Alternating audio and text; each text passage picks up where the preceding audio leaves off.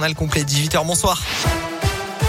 Bonsoir Alexis, bonsoir à tous. À la une de l'actualité, Emmanuel Macron à Lyon aujourd'hui et ce jusqu'à demain. Le président de la République participera ce soir à la préfecture du Rhône au dîner des grands chefs à l'occasion de la 20e édition du CIRA.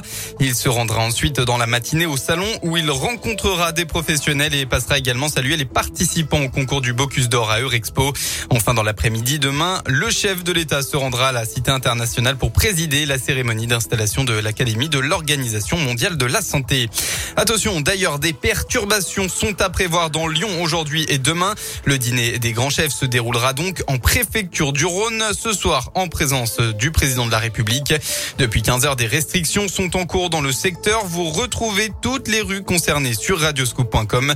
Des restrictions qui seront levées à 11 heures demain. Et attention, la circulation des piétons pourrait être aussi impactée.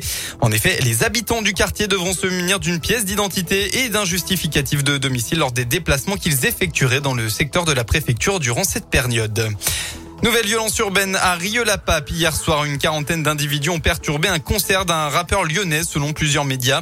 Ils ont tenté de pénétrer dans la MJC Autotem. Le bâtiment a subi de nombreux jets de projectiles et plusieurs véhicules ont été incendiés à proximité. Une enquête de police est en cours pour retrouver les auteurs de ces violences urbaines. Dans le reste de l'actualité, la réponse cinglante de Jean Castex concernant le budget. Nous n'avons aucune leçon à recevoir sur les questions d'équilibre des comptes publics, a souligné aujourd'hui le Premier ministre, assurant que rien ne serait pire que l'austérité.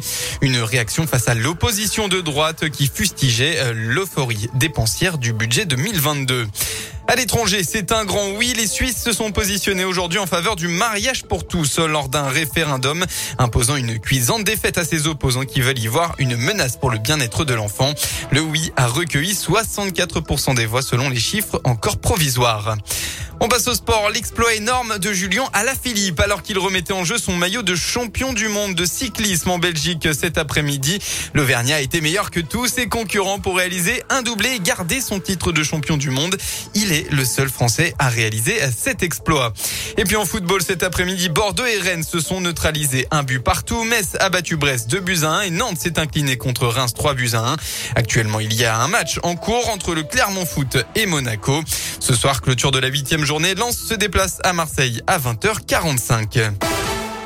On passe enfin à la météo. Encore quelques possibles orages très localisés actuellement dans le Rhône. Ça devrait se calmer dans la soirée.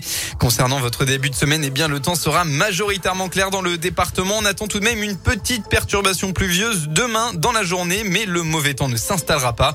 En revanche, ça va baisser côté température avec possiblement entre 15 et 17 degrés jeudi. Demain, il fera au maximum de votre lundi entre 21 et 23 degrés.